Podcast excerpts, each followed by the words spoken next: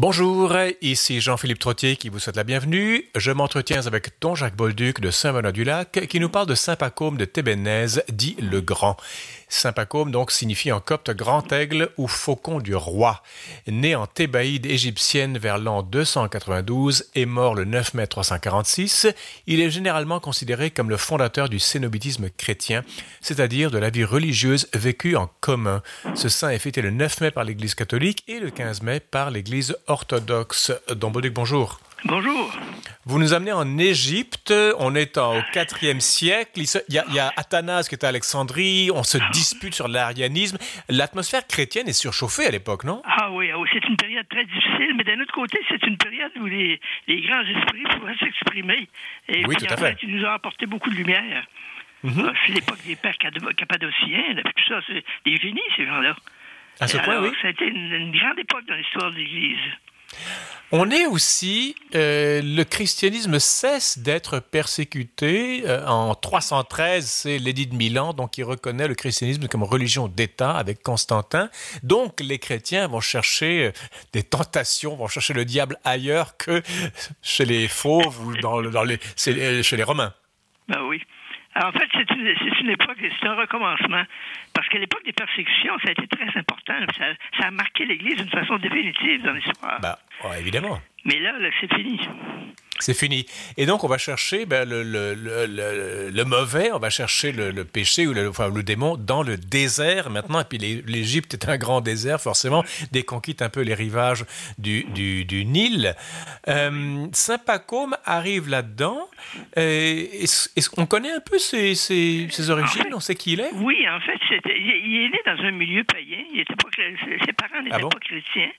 Oui. Et puis, euh, il était, quand il était jeune, il a été appelé dans l'armée à l'âge de 20 ans à peu près. Mhm. Alors, parce qu'il y avait eu il y avait une guerre entre les, les Romains et puis les Perses. Alors, euh, on avait recru- recruté des jeunes gens dans tous les pays de l'Empire, euh, l'Empire, euh, et puis pour être capable de faire face aux, Perses. Alors, lui, il s'est re- recruté dans l'armée comme ça, puis il est arrivé là, là, un personnage, seulement il s'est aperçu qu'il y avait certaines choses qu'il ne connaissait pas, mais qui alors il, a des- il est parti de chez lui puis il est allé dans des dans des villes, des villes environnantes là.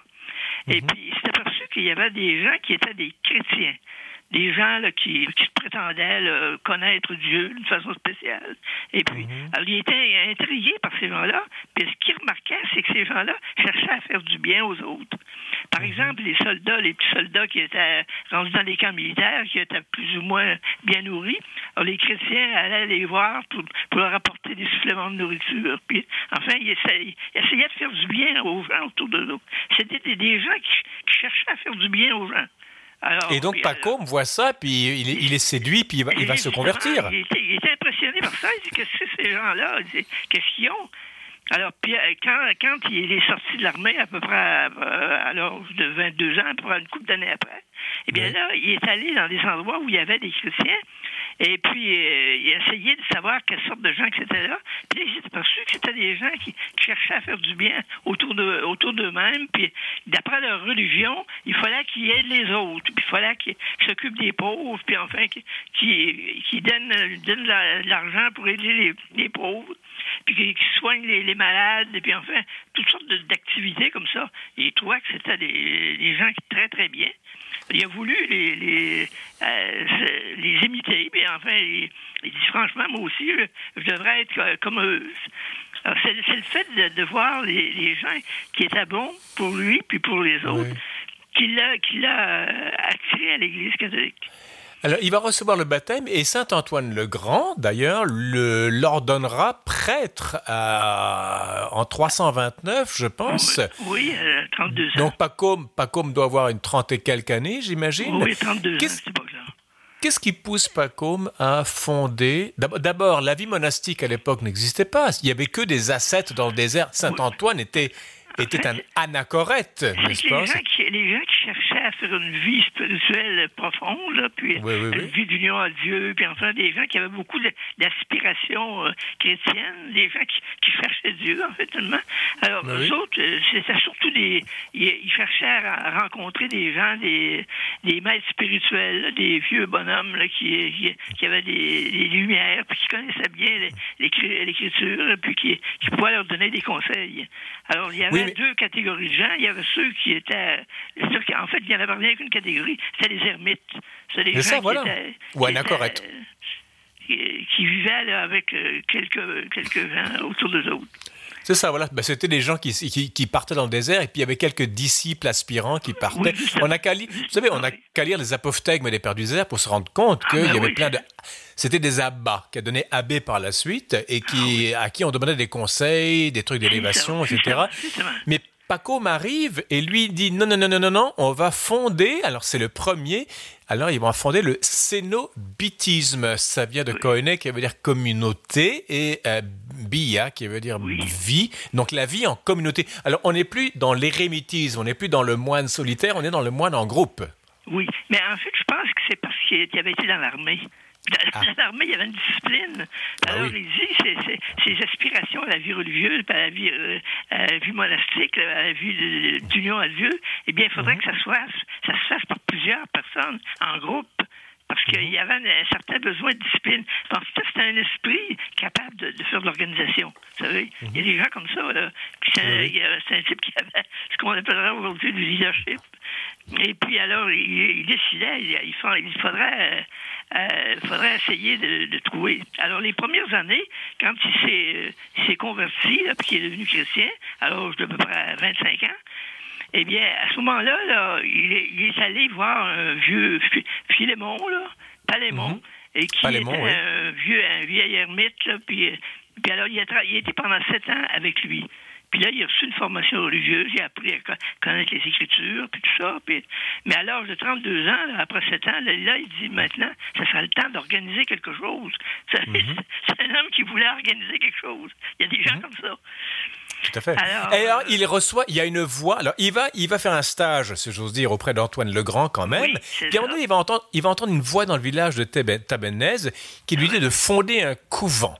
Alors là, euh, c'est un pionnier. Alors qu'est-ce qu'il fait? Ben, Il a deux, trois compagnons, puis il fonde quelque chose. Ben, ça commence tranquillement, ça commence petitement, mais seulement euh, ça, va se développer très rapidement, parce qu'il y en a beaucoup qui avaient les mêmes aspirations que lui. C'est des gens qui, avaient un peu le, regret de, l'époque des, martyrs. Ils disaient, autrefois, il y avait des martyrs qui donnaient leur vie pour le Christ. Puis nous autres, qu'est-ce qu'on fait? Qu'est-ce qu'on fait à comparer avec ça? Mhm. Alors là, ben, c'est. Alors, il, va fonder un monastère à Tabenez, dans le village, sur une rive du Nil. Et sa sœur, parce qu'il a une sœur qui s'appelle Marie, fonde l'équivalent féminin de l'autre côté du Nil. Oui. Puis aussi, il y avait deux frères aussi qui, ont, ah qui, sont, joints à lui quelques années après. Un frère plus jeune et puis un autre plus vieux, plus âgé qui se sont réunis. Mais alors, c'est très drôle de voir leur manière à, laquelle ils habitent. On, a un livre, justement, par écrit par ce, ce, ancien trappiste, cet ancien abbé de, de, de Mistassini, là, mhm. euh, Armand Veilleux, qui s'appelle. alors, c'est un, un, livre qui est très savant.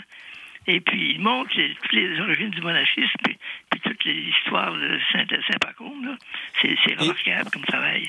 Et on apprend que Pacôme est un bon organisateur. Ces moines vont être regroupés, donc il y aura une vingtaine de membres, sous la direction d'un préposé, avec un second qui l'assiste. Tout le monde est sous le même toit. Et il y a, on compartimente les gens selon leur métier. Donc il y aura des tailleurs, des tanneurs, des scribes, des agriculteurs. Hein? Ah oui, c'est ça. Et alors, mais... agriculteurs, puis on les, ils font des jardins, puis ben, ils produisent des légumes, puis en même temps, ben, ils en produisent pour les autres aussi, pour ceux qui sont euh, tailleurs, puis qui font les habits, les habits pour les moines, et puis ceux qui font un peu de construction, puis tout ça. Enfin, euh, tous ces gens-là, il y a une, vie très intense d'organisation, parce qu'il y a beaucoup de gens qui se présentent pour, euh, travailler avec eux autres, des hommes et des femmes. Alors la tradition... Les femmes, c'est surtout sa sœur, Marie qui a commencé à, organiser ça. Au début, elle était avec les moines un peu. Mais à un moment donné, là, lui, il a trouvé que c'était plus prudent euh, d'avoir, entre les monastères d'hommes et les monastères de femmes, d'avoir une assez distance. un fleuve. Le, côté, il y avait le, Nil, qui est le grand fleuve. D'un côté du Nil, on met les femmes, puis de l'autre côté, on met les hommes. mais pas, pas, du même côté. Enfin, Tout à fait, évidemment. C'est des de prudence qui, qui, qui se justifient. Puis, Alors, Précisons que Pacôme ne parle que le copte, il ne parle ah ni grec ni latin, euh, il parle copte et il va, il va très vite se rendre compte qu'il faut une règle monastique ah, bah pour gérer ce petit monde. Alors la tradition dit qu'il il reçoit cette règle d'un ange. Bon, ça c'est la tradition qui bah, dit ça. C'est-à-dire qu'il reçoit ça. C'est une idée qui a des idées qu'il avait et puis il a demandé à trouver quelqu'un pour rédiger ça. Et puis en même temps, ben, il consultait les anciens, comme Palémon, qu'il a connu, puis enfin euh, plusieurs anciens, des chefs de, des, chefs de, monastères. Alors, c'est manifeste. C'est manifestement une règle très bien écrite parce qu'elle sera très vite traduite en grec, en syriaque, en latin par Saint Jérôme notamment. Et il y a quand même quelques, il y a quelques idées fondamentales qui subsistent encore aujourd'hui, même chez vous, chez les ah bénédictins dans Bolduc, non? Ah oui, c'est entendu. Parce qu'il fallait qu'ils trouvent des, une méthode pour former les gens, par exemple. Voilà, les voilà. jeunes qui arrivent, il faut, ils, ont, ils, ont, décidé qu'il fallait les, garder dans la communauté pendant quelques temps, comme postulants. Puis après ça, on décide de, de, de, leur donner un habit, un habit monastique, puis mhm. commence une période de noviciat, une période de, formation là, bien organisée, vous savez.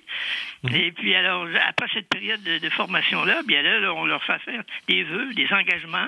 Et puis, enfin, alors tous ces, tous ces, ces éléments-là de formation, eh bien, c'est le fruit de son, son travail.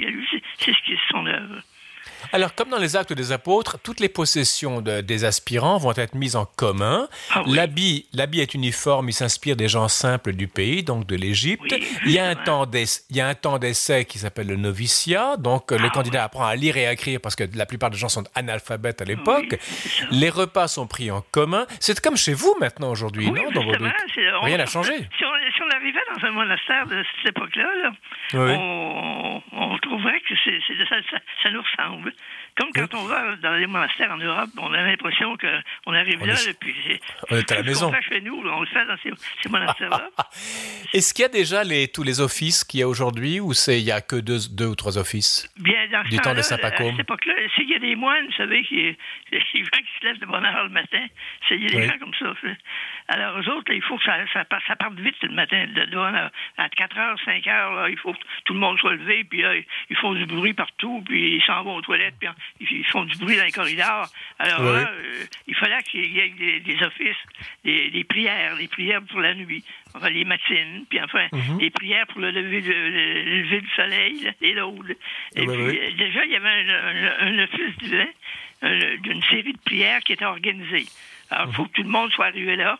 Puis chez les retardataires, eh bien, on, les punit. Puis, ah bon? Il faut, faut, que la vie soit organisée. Hein. Tout à fait. c'est une pacaille. Il y a déjà le principe de la sainte obéissance, parce que Pacôme, le ah, fondateur de son monastère, lui, va être l'autorité suprême. Ah oui, c'est lui qui est l'autorité, mais il y en a d'autres qui, qui, contestent son, qui vont contester son autorité. Ah bon? oui, oui, il va être contesté, mais malgré que, vous savez, c'était des gens qui avaient un grand esprit surnaturel, puis souvent, là, même c'était des gens qui pensaient différemment de lui, il se soumettait quand même parce qu'il savait bien que, euh, à cause de son prestige, puis enfin, tout ça, là, euh, il, fallait, il, fallait, il fallait obéir. Puis, tu sais, tout le monde, il faut qu'il faut, faut admettre à un moment donné qu'il faut qu'il y en ait un qui soit le chef et puis que les autres obéissent. Qu'est-ce que vous voulez? Sans quoi, il n'y a pas de vie possible. Mais évidemment. Alors, Pacôme, si vous voulez, donc euh, connaît, a du succès, sa règle est traduite en plusieurs langues à l'époque. Il faut dire un tout petit mot, en, en, même pas une, minute dans sur Jean Cassien plus tard, qui lui sera la courroie de transmission entre Pacôme et Saint-Benoît. Oui. En fait, Jean Cassien, c'est un type qui venait du sud de la France. Hein. Ah bon? Et puis alors, il a, il a fait un voyage en Égypte. Et mhm. puis là, il a vu ces monastères, là, c'est à Tabenenses, puis les autres, là. Il, y avait mhm. une série de monastères. Puis là, il a examiné tous les, les, règlements, puis toute la façon de procéder de, ces gens-là. Puis là, il écrit en, latin, un, deux, deux ouvrages. Un dans lequel il donne les, les principes d'organisation de la vie, les institutions de Cassien. Alors là, il montre comment la vie est organisée, puis euh, le noviciat, puis toute l'organisation, les, relations entre les moines, puis, avec les supérieurs, puis tout ça. Mhm. Et puis ça, c'est l'aspect d'organisation. Tandis qu'il y avait, il a, il, a, écrit un autre volume aussi, les, les, les, en 15 secondes. Alors, des conférences dans lesquelles là, ils donnent les principes de spiritualité qui animent ces gens-là puis qui les font vivre la vie monastique. Voilà, c'est donc Jean Cassien. Alors, c'est important, très important. Bolduc, on va arrêter ici. Malheureusement, il y a de la publicité qui nous suit. Euh, c'est bien beau, mais il faut quand même payer la radio. Bolduc, vous nous parliez ah donc de Saint-Paco. Bah, évidemment, tiens. Euh, vous Tout le monde n'est pas des bénévoles. Euh, non, non, je veux dire, il y, a, des bureaux à payer, il y a l'antenne, etc. Je veux dire, ah on, ne vit pas que d'eau et d'amour et d'eau fraîche. Merci beaucoup pour ces propos sur Saint-Pacôme dans Bolduc. À une prochaine. Merci. Voilà, c'est la fin de l'émission à la régie Daniel Fortin. Ici Jean-Philippe Trottier. Merci, merci à vous de votre fidélité. Et entre-temps, je vous invite à rester à l'antenne de Radio VM.